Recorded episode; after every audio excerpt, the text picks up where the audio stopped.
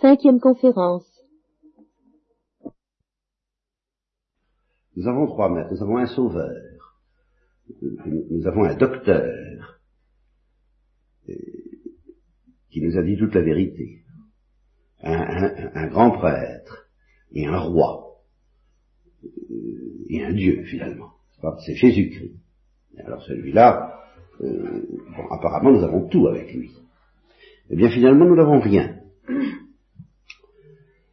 Parce que justement le Christ, même comme docteur, parle du dehors avec toute l'autorité. Il est comme le pape, il est, il est aussi impuissant que le pape à faire que ça entre dedans.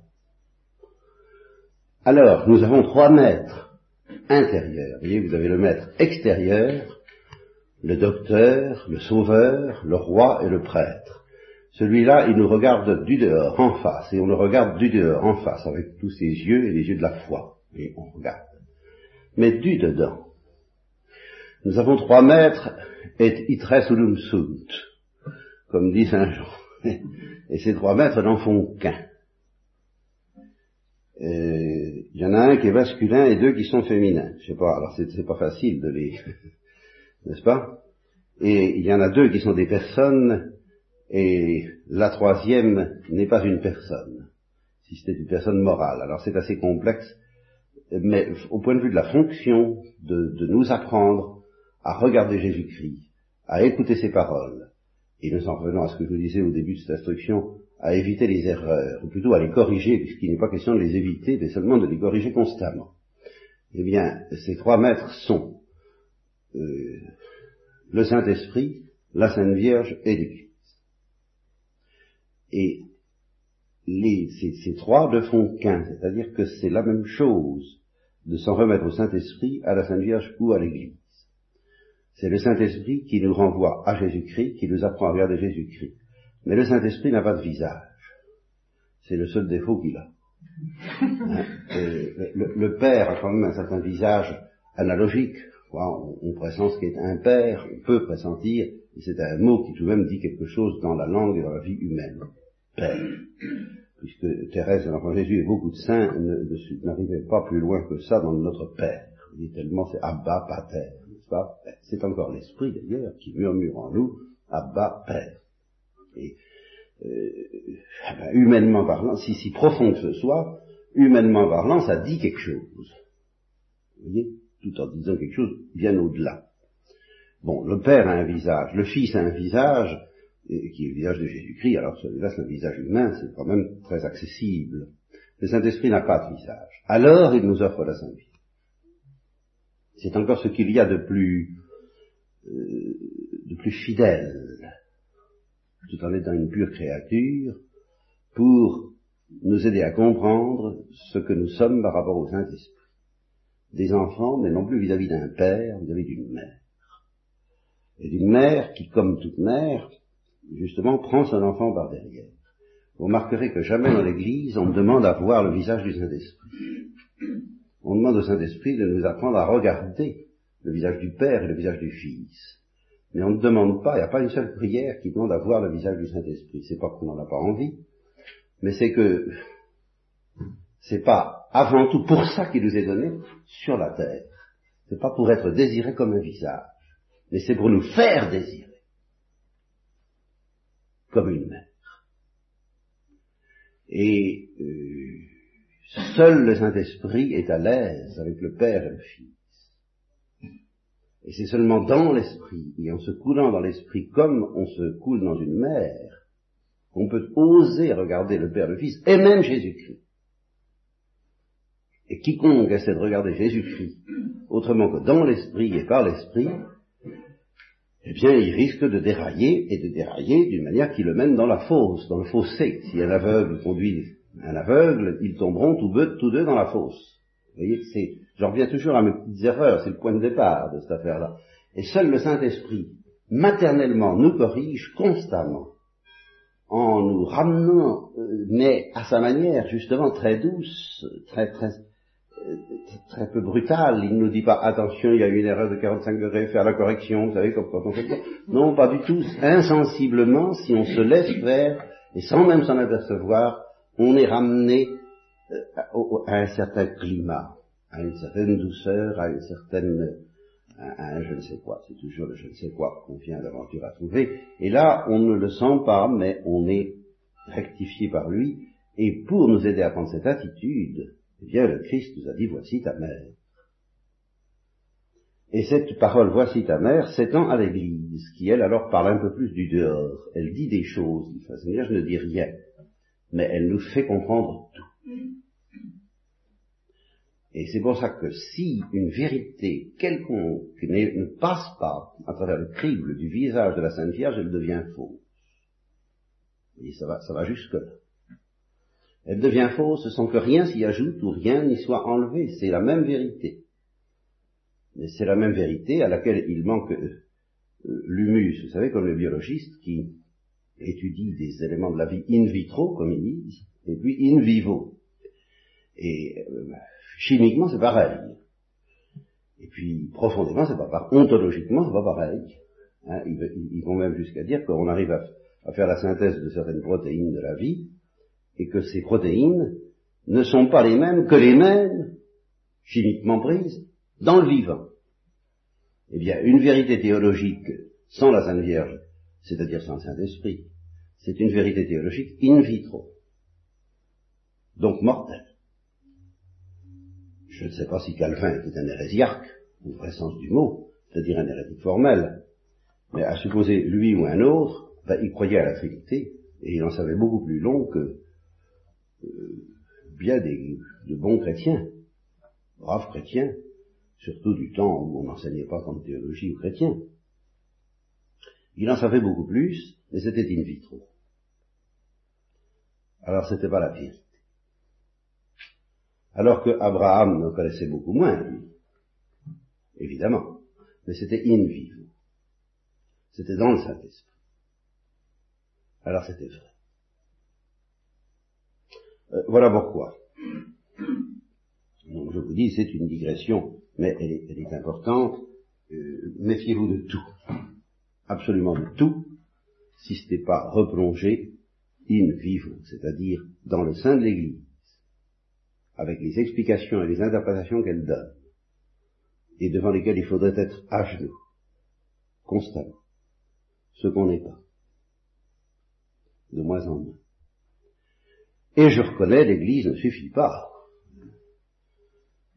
L'Église euh, elle-même, il faut comprendre qu'elle dit.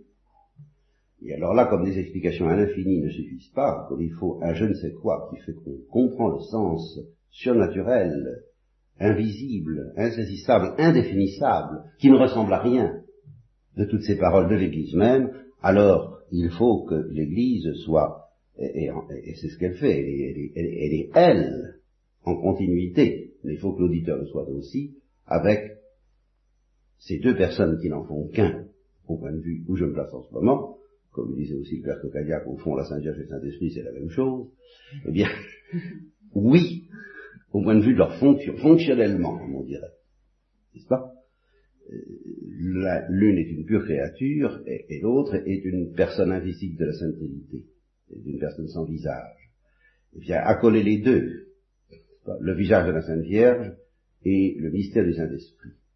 Et plongez-vous, coulez-vous à l'intérieur de ça, si j'ose dire. Il n'y a pas longtemps, j'ai eu affaire à une fille non baptisée qui d'ailleurs vient se faire baptiser, moi j'ai l'impression que le Saint-Esprit, justement, fait des merveilles dans, dans, cette, dans cette âme. Euh, et elle supportait pas justement les enseignements, la Trinité, le Christ, enfin tout ça, ça. Et en même temps, elle me disait, euh, je ne sais pas ce qui se passe, il y a quelque chose en moi, je ne veux pas lui donner de nom, euh, je l'appelle ça trouve ça admirable. Ça. Et ben, qu'est-ce que c'était? Alors justement, ça, ben, me donne une paix, me donne une joie que je ne comprends pas. C'est une présence, c'est une réalité. Alors elle était encore très aveuglée, bien sûr, mais psychiquement plus que profondément, je crois, à l'égard de tous les enseignements précis de l'Église, bien sûr. Mais au-delà de ces enseignements précis, il y a cette lumière qui ne ressemble à rien, cette lumière noire, si vous voulez, cette lumière invisible, comme dit Benson, un anglican qui s'est converti au catholicisme, que j'aime beaucoup aussi et qui est très peu connu, d'avant 14, et qui a écrit un, magnifique livre d'histoire assez extraordinaire, mais très authentique au point de vue théologique, qu'il a appelé La lumière invisible. C'est toujours l'histoire du visage de Dieu qui ressemble à rien. Au-delà de toute lumière visible, nous devrions nous laisser fasciner, comme un aigle, dirait Thérèse de l'Enfant Jésus, par la lumière invisible. Et si nous sommes fascinés par cette lumière invisible, réellement, et nous serons en sécurité, nous serons en sécurité, aucune erreur ne pourra nous atteindre d'une manière dangereuse. Et, quelqu'un qui est ainsi habité par le Saint-Esprit, et par conséquent la Sainte Vierge, ou, qui habite dedans plutôt, pourra dire toutes les bêtises possibles et imaginables. Vous voyez Ça n'aura pas beaucoup d'importance. Pourquoi? Ben, Parce qu'il n'y tient pas. Parce que se détache facilement. C'est pas une raison pour s'en donner à cœur joie. Hein, il faut quand même mieux être raisonnable. Mais enfin, euh, c'est pas trop trop grave. Alors que quelqu'un qui n'est pas habitant, habité par Saint-Esprit et Marie, pourra avoir le souci de dire des choses très exactes et sûr de se tromper un jour. Et mortellement. Et de même, d'ailleurs, dans la vie commune, quand saint Augustin dit mieux vaut celui qui se met souvent en colère, mais qui demande facilement son pardon, que celui qui met beaucoup plus de temps avant de se mettre en colère, mais qui met aussi beaucoup de temps, quelquefois, toute la vie, avant de demander son pardon, c'est encore la même chose. La seule manière d'être dans la vérité, donc, c'est de savoir que nous nous trompons toujours. Il ne s'agit pas d'être rectifié une fois pour toutes, mais d'être rectifiable indéfiniment. Voilà pourquoi euh, ceci, encore une fois, est une digression. Donc, euh, à, l'avance, euh, je, rétracte tout ce qui peut être inexact, excessif, inadéquate dans tout ce que je peux vous dire parce que j'essaie, je vous répète, j'ai bien dû changer d'avis de nombreuses fois dans mon existence et j'essaie d'être toujours prêt à repartir à zéro, de dire bon, allez, hop, hop, allez, on fait table rase et on repart à zéro. Ça, c'est ça qui, c'est ça qui est bon dans la vie, à tous les points de vue. La conversion, c'est ça adore ce que tu as brûlé, brûle ce que tu adores. Allez, je me suis complètement trompé. Ma vie entière est, une, immense erreur. Il y a, qu'est-ce que vous voulez, il y a des gens, alors ça j'en connais, hein, qui ne s'en sortiront pas s'ils ne reconnaissent pas que leur vie entière a été une erreur. Et alors là, on, recule, on a peur, on se dit, mais vont-ils pouvoir encaisser ça? Quel énorme morceau Il va falloir reconnaître que sur certains points très sérieux, leur vie entière a été une erreur. Alors il vaudrait mieux s'y mettre le plus vite possible et se dire, ben oui, peut-être que, peut-être, peut-être que tout ce que j'ai fait et dit, ça, ça, ça a été une erreur. Je, je, crois sincèrement, mais j'en sais rien, comme je vais vous le dire, je n'ai pas de garantie. il n'y a pas de garantie qu'on soit dans cette attitude. Dieu ne nous la donnera pas, la garantie. Et si vous la cherchez, c'est à ce moment-là que déjà vous endurcissez votre cœur parce que vous voulez avoir un, billet dans votre poche, comme quoi je certifie que moi, je, que le sous-signé, n'est-ce pas, est bien dans l'attitude qui doit être, en foi de quoi je lui délivre ce certificat qui pourra produire dans toutes les discussions. On est Ah, voilà, hein? Bon, je suis Justement, la seule sécurité qu'on ait, c'est de ne pas en avoir, c'est de ne pas en réclamer, c'est de dire peut-être que je ne suis pas dans le Saint-Esprit. Et alors, et alors, bah, c'est la fameuse parole de Jeanne d'Arc qui est tellement fascinante. Et êtes-vous en état de grâce? Tout même sérieux pour une question. Ben, elle n'a pas dit, écoutez, j'ai un certificat, je, je, j'en suis là. Non, elle dit, si j'y suis, Dieu m'y garde, si je n'y suis pas, Dieu m'y mette. Mais une fois pour toutes, nous n'aurons jamais d'autre sécurité, je vous en supplie, n'en cherchez pas d'autre. Et c'est comme ça que vous serez dans le Saint-Esprit. C'est en disant, euh, mon Dieu, si je suis bien dans la route, euh, gardez-moi, parce que même si j'y suis, je vais, en, je vais la quitter. Ça, ça, vous pouvez en être sûr. La question n'est pas de savoir si vous, est-ce que je suis bien dans la route à l'endroit qu'il faut. Mais qu'est-ce que ça peut te faire, mon ami? Même si tu y es dans cinq minutes, tu n'y seras plus. Et même si tu n'y es pas et que tu, et que tu me le demandes humblement, dans cinq minutes, tu y seras. Alors qu'importe. Ce qui compte, c'est pas de savoir si tu y es, mais c'est de, prendre le moyen, soit d'y être, si tu n'y es pas, soit d'y rester, si tu y es. Et le seul moyen, c'est la supplication. Permanente. Il n'y a pas d'autre sécurité pour nous que la supplication permanente. Kyrie Et puis alors après, on dit merci. Bon, tout ça, c'est une digression à propos de toutes euh, les sottises qui peuvent m'arriver de dire au cours d'une retraite et, en dehors d'une retraite. Et je vous demande de croire que ce n'est pas une clause de style chez moi. Chez moi, tout moi. Hein. C'est vraiment pas de la littérature. Euh, quand je crois voir quelque chose, c'est mon tempérament, je l'affirme avec violence. Qu'est-ce que vous voulez que j'y fasse? C'est comme ça. Surtout quand je sens que c'est pas très bien compris. Alors j'ai une certaine tendance au coup de poing sur la table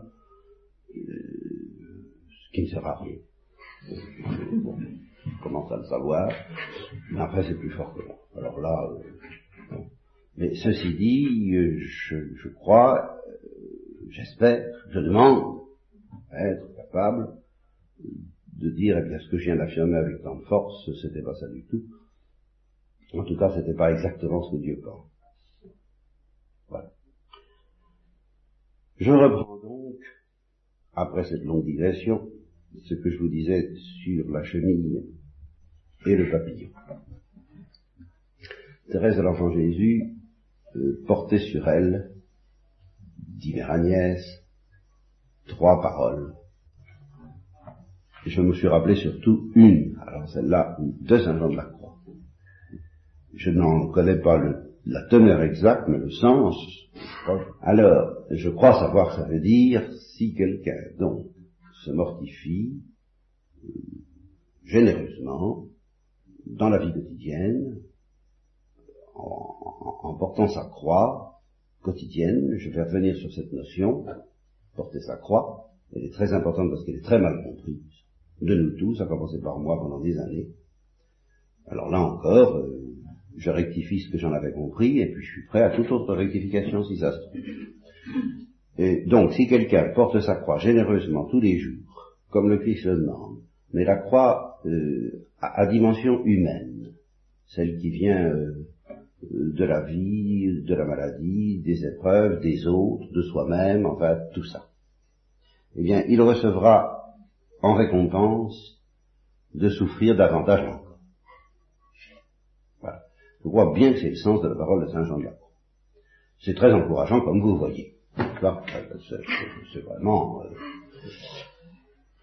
et alors, il est très déconcertant de voir que Thérèse de l'Enfant Jésus, ça la mettait dans l'enthousiasme.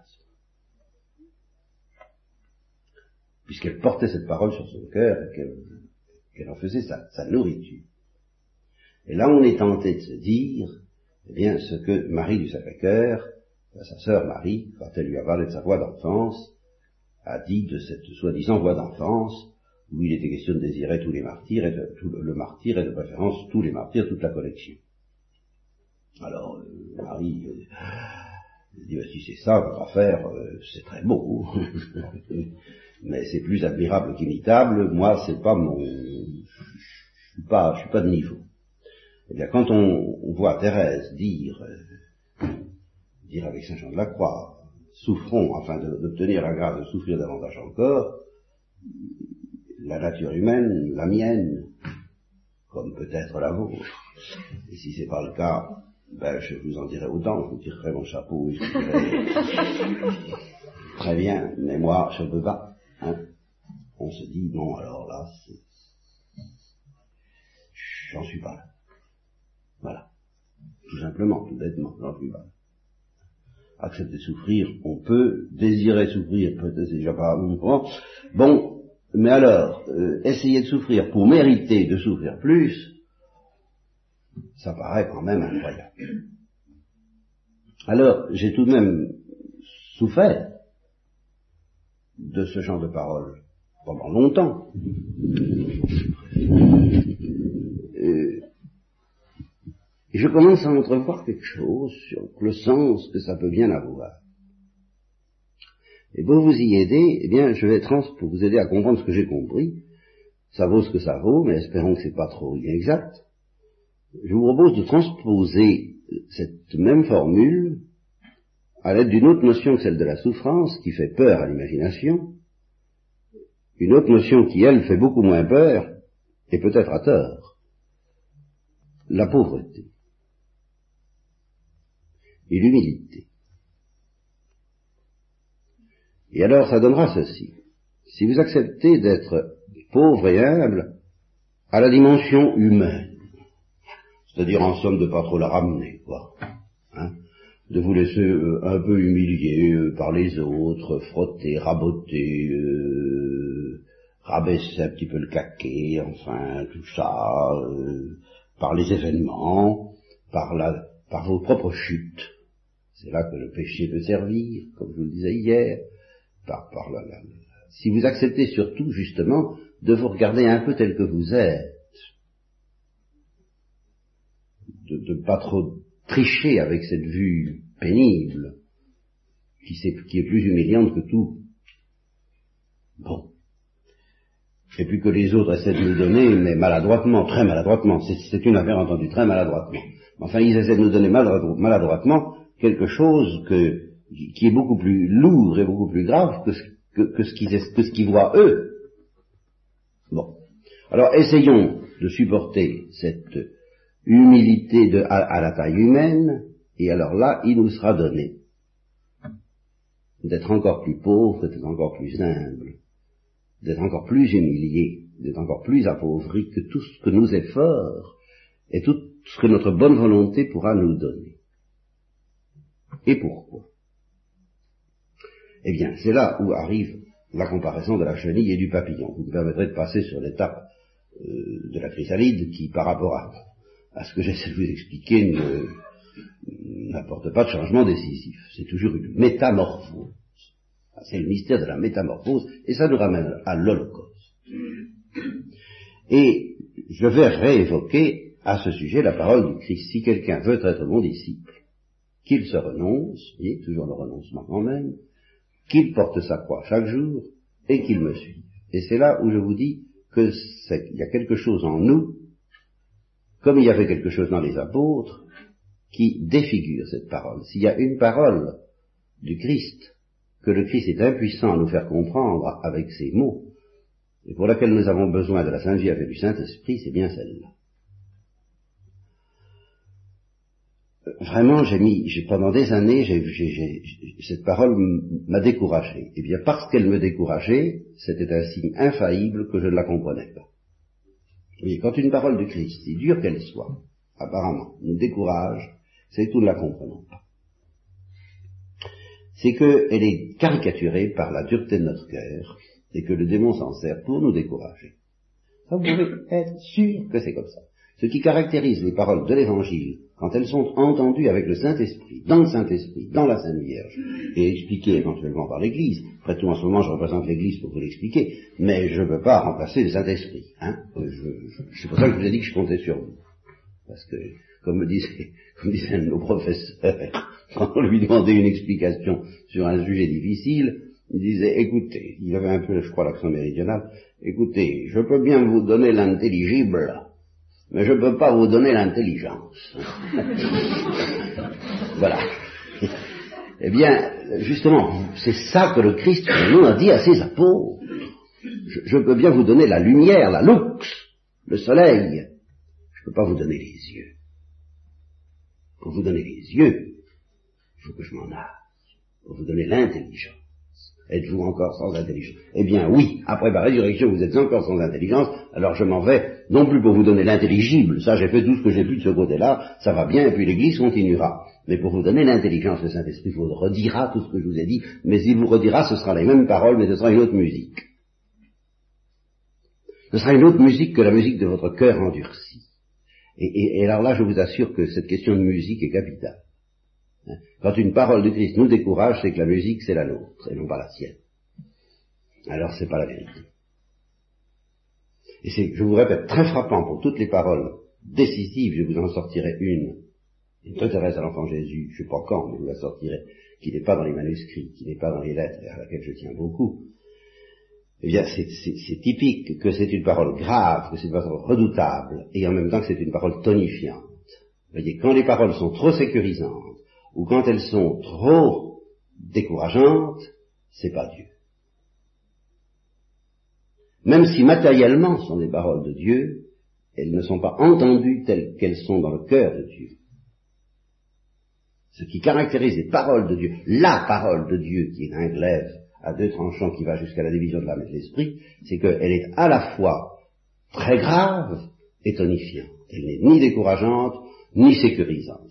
Si vous voulez, il y a deux musiques qui ne sont pas la musique de Dieu et qui n'ont pas cessé de retentir dans l'Église depuis 2000 ans, et ça c'est l'ivraie permanente que l'ennemi essaie de semer, les deux musiques, je vais essayer de vous les imiter, je trouve pas rien de les, puisque c'est de la musique, peu importe les paroles, eh bien c'est, en voilà une, vous voyez. Alors ça, c'est la musique euh, terrorisante, pas Et puis il y a la musique, voilà, ça c'est le démon. Et le démon joue, comme disait Angèle de Foligno, à la balle avec nos âmes. Elle dit, c'est extraordinaire, j'ai l'impression que les démons jouaient à la balle avec mon âme. Eh ben oui, ils jouent à la balle en se renvoyant du voyez-vous. Alors on passe de la crainte à l'espoir, mais d'une manière euh, folle qui ne marche pas.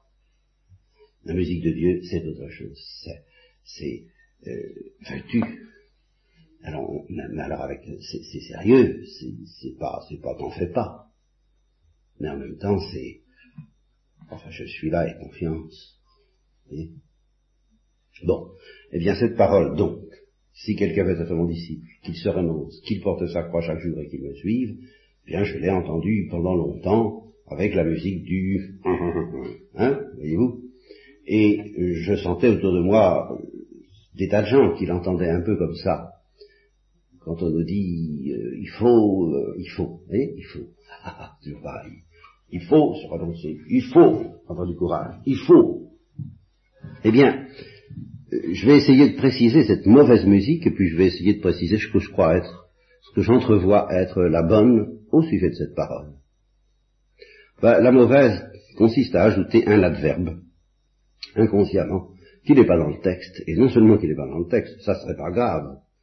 Il est normal d'ajouter des, l'Église n'a fait que ça, d'ajouter des paroles aux paroles de l'Évangile, pour le commenter, pour l'interpréter, pour l'expliquer, mais qui n'est pas dans l'esprit. Et cet adverbe, ça consiste à dire il faut porter sa croix euh, parfaitement, même courageusement, magnifiquement, glorieusement, admirablement, admirablement. Voilà. Il faut porter sa croix admirablement. Si quelqu'un veut être mon disciple, il faut qu'il porte sa croix chaque jour admirablement et qu'il me suive. Alors, c'est inintelligible par rapport à l'évangile lui-même. Et voici pourquoi. C'est que il dit un jour à ses apôtres, qui lui demandent à être bien placés dans le royaume des cieux, hein, qui, ont envie d'être du côté des premiers, ils, veulent faire de la réservation, vous voyez. Je, voudrais une, place bien située du côté de, du côté de la droite, de préférence. Euh, c'est, est-ce que vous pourriez me réserver ça hein? Alors, il leur dit, écoutez, ça m'appartient pas. Et puis d'ailleurs, si vous en êtes encore à demander que je vous réserve une place d'honneur dans le royaume des cieux, c'est que vous n'êtes même pas capable d'entrer dans le royaume des cieux. Du tout. Alors, c'est pas une question de fauteuil d'orchestre ou de strapontin, c'est zéro. Si vous ne vous convertissez pas, pour changer d'attitude, pour avoir une autre attitude que celle-là, qui consiste à demander des places d'honneur, vous n'entrerez pas du tout dans le royaume des cieux. Ah, ça fait un drôle d'effet. Et alors là, il leur demande pas de porter sa croix. Hein? Il leur demande de se convertir pour devenir comme des enfants. Ce qui ne fait pas peur, ça. Hein, et, c'est là où, là encore, la musique risque de nous tromper, mais dans l'autre sens. Veut bien sûr devenir comme des enfants, moi je ne demande pas mieux, c'est gentil, etc. Ouais. C'est pas si simple. Parce qu'enfin, c'est à ses disciples qu'il dit ça. Donc à des gens qu'il reconnaît comme ses disciples. Alors comme le, le, Christ ne parle pas pour ne rien dire, s'il les reconnaît pour ses disciples, c'est qu'ils ont euh, accompli, ils ont réalisé les conditions nécessaires pour devenir ses disciples. Alors, j'en conclus ceci, il y a des conditions pour devenir le disciple de Jésus-Christ, puis il y a des conditions pour rentrer dans le royaume des cieux. Et c'est pas pareil. Et il faut croire que ça représente deux étapes, de, une initiation à deux étages. Première étape, euh, faire ce qu'il faut pour devenir un disciple de Jésus-Christ. Eh bien, qu'est-ce qu'il faut? Eh bien, Il faut se renoncer, porter sa croix chaque jour et le suivre. Et puis de préférence aussi se présenter comme un pécheur, puisque je suis venu appeler les justes et pas les pécheurs. Vous, vous êtes prêt à ça, mon ami? Bon, vous êtes mon disciple. Ceci dit, vous n'êtes pas encore capable d'entrer dans le royaume des cieux, il ne faut pas vous y tromper. Je vais vous apprendre, moi, votre maître. Écoutez, euh, laissez-vous enseigner par moi, soyez mon disciple, car je suis doux et humble de cœur. Et alors peut-être, qu'en vous laissant enseigner par moi, vous deviendrez, vous aussi, doux et humble de cœur, et à ce moment-là, vous pourrez entrer dans le royaume des cieux. Deuxième étape. Alors, si c'est ça, je crois que j'invente pas, c'est dans l'évangile. Eh bien, on peut soupçonner que devenir un enfant, doux et humble de cœur, c'est beaucoup plus difficile que ça n'a l'air. Mais que par contre, se renoncer, porter sa croix chaque jour, ben c'est beaucoup plus facile que ça n'en a l'air. Ah, enfin, quand même, ça ne doit pas être... Alors que nous, nous aurions tendance à faire le contraire, à dire devenir un enfant, ce n'est pas difficile, vous portez sa croix, alors là, c'est une autre histoire. Eh bien, il faut croire que nous ne comprenons pas. Alors nous comprenons pas ce que devenir un enfant, ça, nous y reviendrons, je, vous ai déjà laissé soupçonner peut-être un peu que, c'est beaucoup plus hors de notre portée que nous le... Mais porter sa croix, je voudrais vous faire comprendre que c'est... S'il faut risquer un adverbe qui soit, je crois, plus fidèle, je crois, je crois, voilà, je crois, hein, je ne garantis rien, à l'esprit de l'évangile au Saint-Esprit que ceux que j'ai évoqués, en particulier admirablement, je risquerais l'adverbe lamentablement. Voyez-vous Ça, je crois que c'est plus près. Si quelqu'un veut être mon disciple, qu'il se renonce, oui, ça, le renoncement, nous en parlons et nous en reparlerons, qu'il porte sa croix lamentablement chaque jour, et qu'il me suive. Et alors, à ce moment-là, l'enseignement ainsi exprimé rejoint d'autres choses de l'évangile auxquelles on ne pense pas en général et dont on ne comprend pas la gravité en général, mais, ça colle assez bien, ça s'arrange assez bien. Donc j'ai un petit espoir, moi, que ça, ça d'entrevoir enfin ce que le Christ a voulu nous dire, n'est-ce pas? Parce qu'enfin, euh, est-ce que nous avons besoin de la révélation pour comprendre une chose de bon sens? Que je vous disais hier, justement, à savoir que la vie n'est pas drôle. Tout de même, on peut soupçonner. La vie n'est pas drôle. Nous, sommes soumis à des souffrances, à des épreuves constantes. Et puis tout ça se termine par la mort. Et à supposer que, par extraordinaire, on soit dispensé de toute épreuve et qu'on ne connaisse que les délices de l'existence, à ce moment-là, euh, c'est à ce moment-là que ce, serait pire que tout, parce que l'idée d'avoir à perdre tout ça définitivement au moment de la mort serait bien plus intolérable que euh, ça ne l'est du fait que justement il y a tellement de choses qui sont pas drôles dans la vie qu'il y a bien des braves gens qui n'ont pas la foi ou qui en ont, ou qui l'ont très peu et qui, comme dit Baudelaire, c'est la mort qui console, hélas, et qui fait vivre, et qui se disent, bon ben, on va enfin, quand on sera débarrassé de tout ça, on ne sera plus malheureux. Donc la vie n'est pas drôle. Eh bien, tous les enseignements du Christ reviennent à dire ceci, mes petits enfants, c'est vrai, la vie n'est pas drôle. Si quelqu'un veut être mon disciple, qu'il ne triche pas avec cette vérité. C'est tout ce que je lui demande. C'est-à-dire que très lamentablement, très pauvrement, il consente à ce que sa vie soit pas drôle. Euh, je vous dis, moi Hein il, y a, il, y a, des bons moments, bien sûr, il y a surtout la consolation du Saint-Esprit. Ah oui, oh là là, les béatitudes, oh oui, ça je vous les promets. et vous aurez le centuple de tout ce à quoi vous renoncez, mais dans un contexte, dans un tissu où la vie ne sera pas drôle. Et des consolations vous en aurez à une seule condition. Oh là là, alors là on frôle l'évangile, on, frôle le, noyau, hein, à condition que vous ne les cherchiez, les fabriquiez pas vous-même. Alors là, ça c'est, ça c'est grave, là ça c'est mortel. Il y a des paroles auxquelles on ne prend pas garde. C'est malheur à vous les riches, parce que vous avez reçu votre consolation. On est obsédé aujourd'hui, on ne pense qu'à la justice sociale. On dit malheur à vous les riches parce que vous êtes injustes à l'égard des pauvres, ou des classes déshérités, ou du tiers-monde, ou tout ce que vous voudrez. Ça c'est une conséquence, grave d'ailleurs, mais inévitable, du fait qu'on se sert de la richesse, de toutes les richesses, et pas seulement des richesses matérielles. Je vais y revenir. Ce sont pas les pires. Pour tricher avec cette vérité que la vie n'est pas drôle. Pour oublier, pendant cinq minutes ou pendant cinq ans, mangeons et buvons car demain nous mourrons, que la vie n'est pas drôle. Alors ça, le Christ dit ça, c'est mortel, et c'est ça qui s'oppose à porter sa croix lamentablement.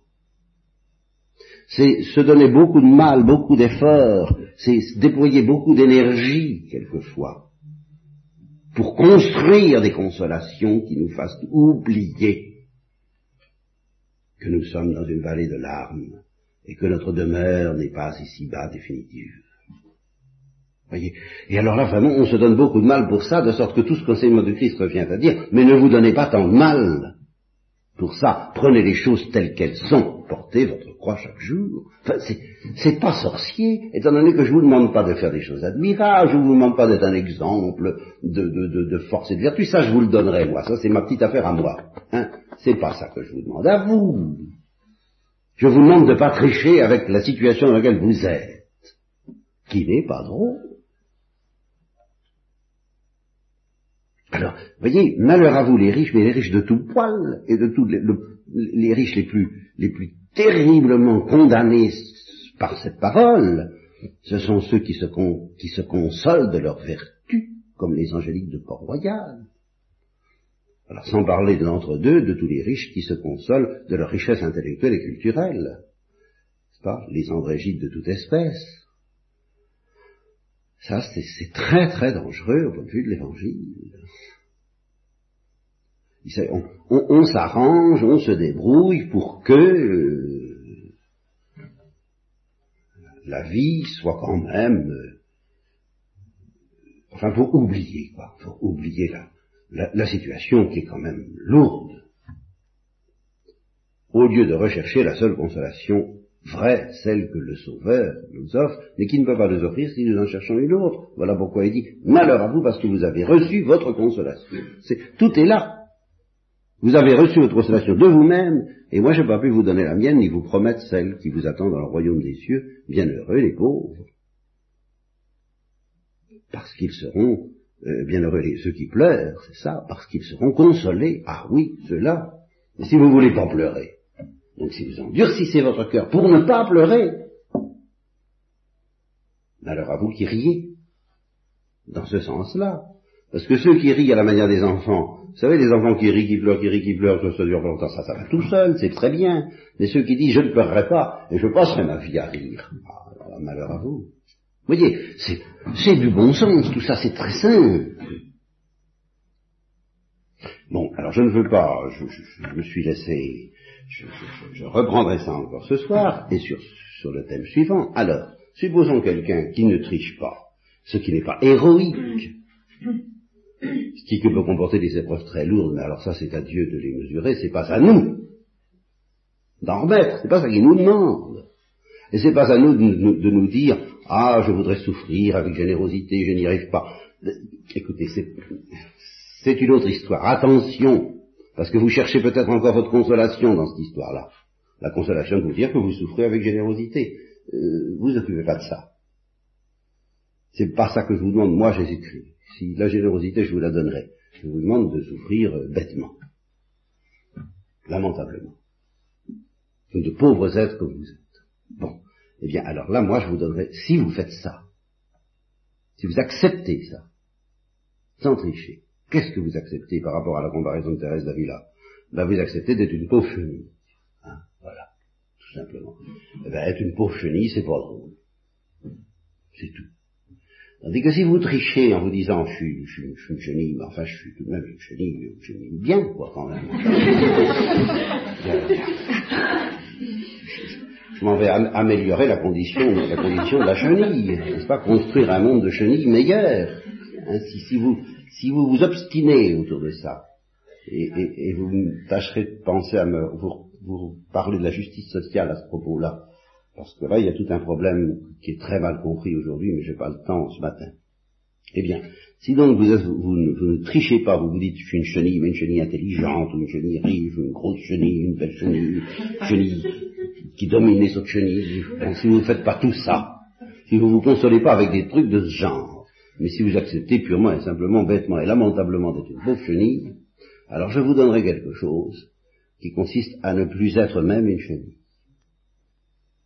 je vous donnerai une pauvreté transcendante, à trois dimensions. La pauvreté de la métamorphose et de l'Holocauste. La pauvreté de l'alchimie qui va faire de vous un papillon. Mais il y aura un instant, vous ne serez plus rien, pas même une chenille. Mais ça, c'est pas vous qui vous donnerez ça. C'est moi. Et désirer cette pauvreté qui n'a pas de nom, et qui est une pauvreté mystique, qui est une pauvreté alchimique. Voyez-vous ça, ça, alors, n'essayez pas de le faire vous-même, surtout ce serait encore euh, un péché d'orgueil terrible, n'est-ce pas? Et alors là, je crois qu'on peut entendre la parole de Saint Jean de la Croix. Celui qui accepte, de, qui fait, qui, met toute sa, pauvre générosité, oui, son bon cœur, sa bonne volonté, enfin, voyez, tout, comme il peut, bien sûr, tout son cœur, le plus, le, le plus, le plus, le plus d'amour possible, mais au sens pas héroïque du tout, au sens amour, ce qui est aux antipodes de l'héroïsme.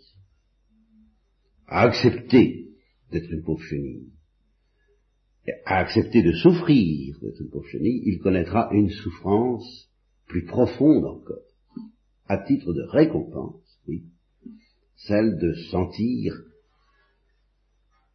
la mort de la chenille, la mort du vieillard, la mort du pauvre être qu'il est, mais sous la pression de quelque chose de fantastique qui s'appelle la gloire et l'Holocauste, et dont je n'ai malheureusement pas, ou heureusement pas fini de vous parler.